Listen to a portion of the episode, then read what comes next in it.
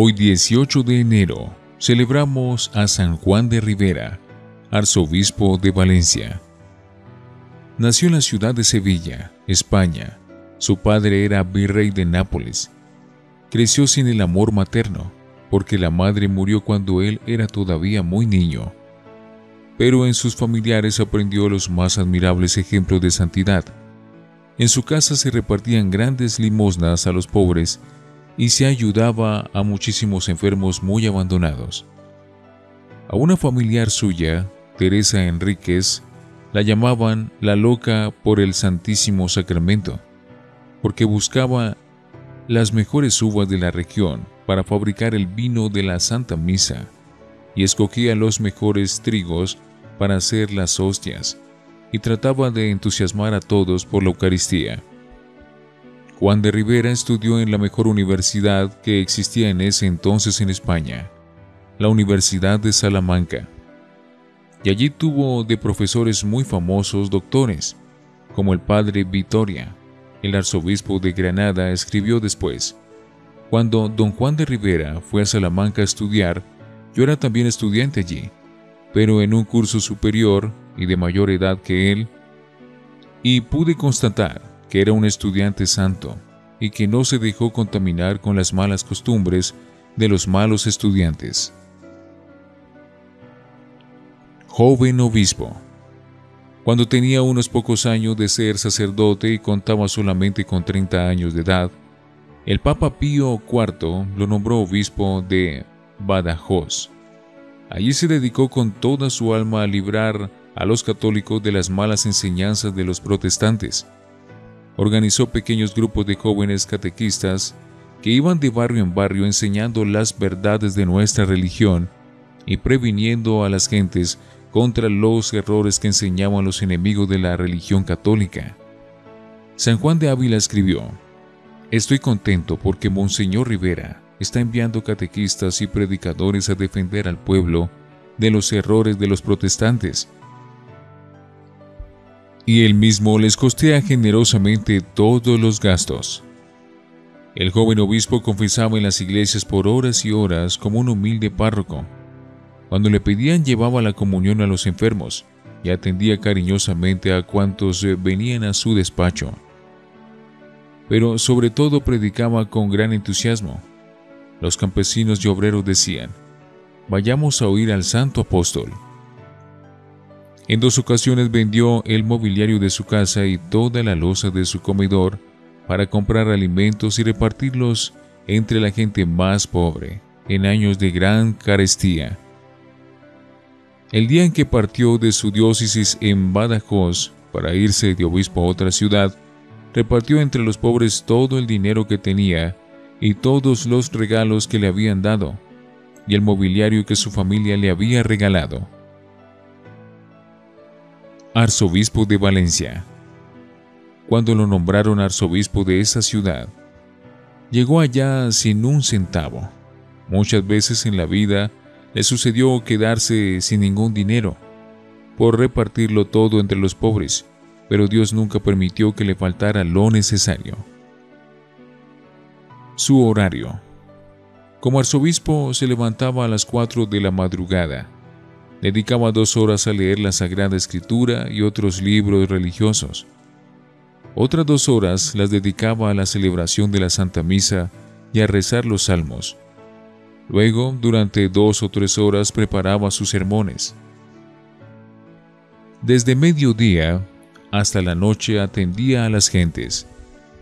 Todo el que quisiera hablar con él hallaba siempre abierta la puerta de la casa arzobispal. Visitó once veces las 290 parroquias rurales de su arzobispado, hasta los sitios más alejados y de más eh, peligrosos caminos.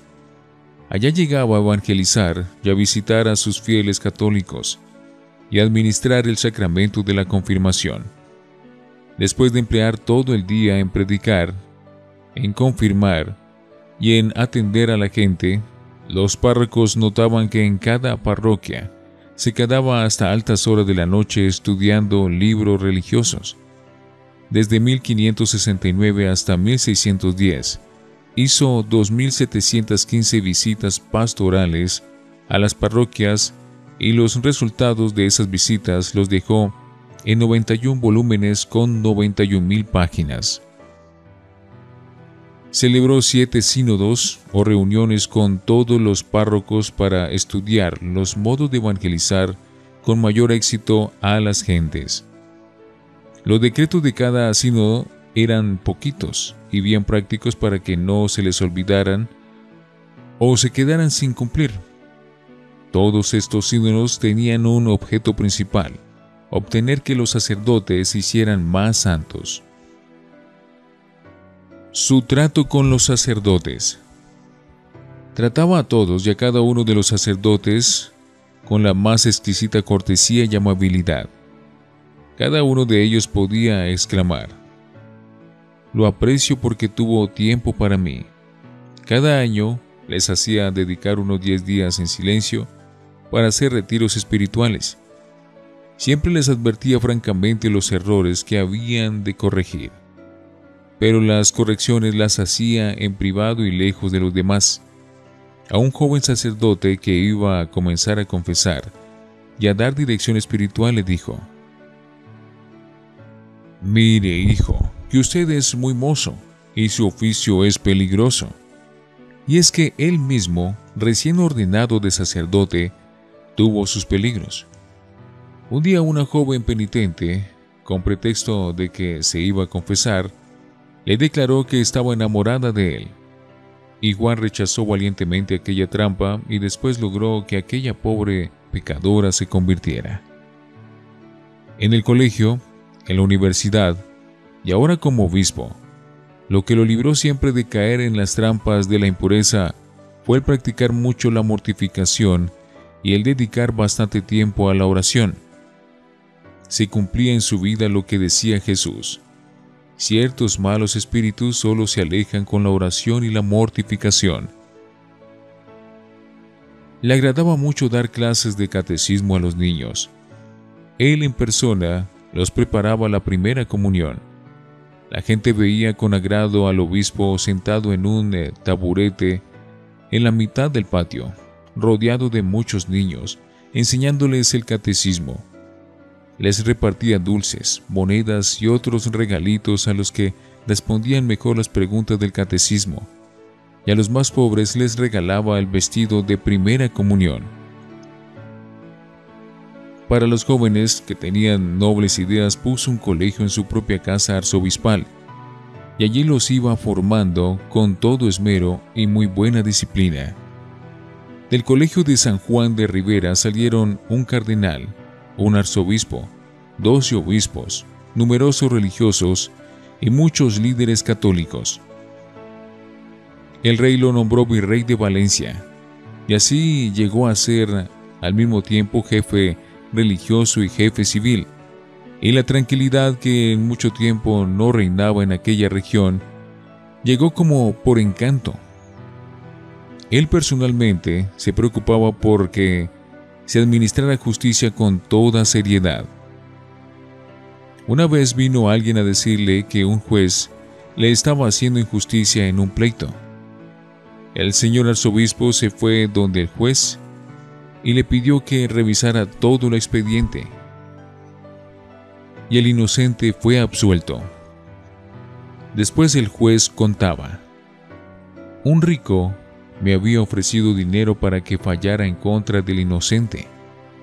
Pero vino el señor arzobispo y me convenció y me obligó a hacer justicia, y logré que mi conciencia quedara en paz.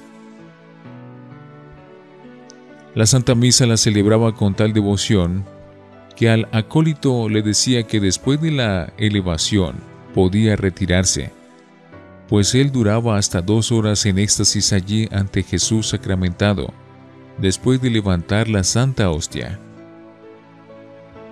Cuando al ver que la gente era muy indiferente para la religión, le pidió al Papa que le quitara de aquel cargo, pero el sumo pontífice le pareció que él era el más dedicado para ese arzobispado, y le rogó que hiciera el sacrificio de seguir en ese sagrado cargo. y así por 42 años estuvo de arzobispo de Valencia, obteniendo enormes frutos espirituales. Murió en enero de 1611. Cuando se supo la noticia de su muerte, los niños recorrían las calles cantando, El señor arzobispo está en la gloria obteniendo el premio de sus victorias. Durante los funerales, en el momento de la elevación de la Santa Hostia en la misa, los que estaban junto al cadáver vieron que abría los ojos y que el rostro se le había sonrosado. Por unos momentos, como adorando al Santísimo Sacramento. El Papa San Pío V lo llamaba la lumbrera de todos los obispos españoles.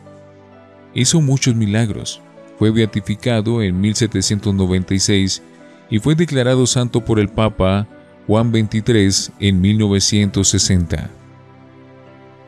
San Juan de Rivera ruega por los universitarios, por los colegiales, por los sacerdotes y los obispos, para que se vuelvan santos y salgan vencedores de los ataques de los enemigos de la salvación. San Juan de Rivera, ruega por nosotros.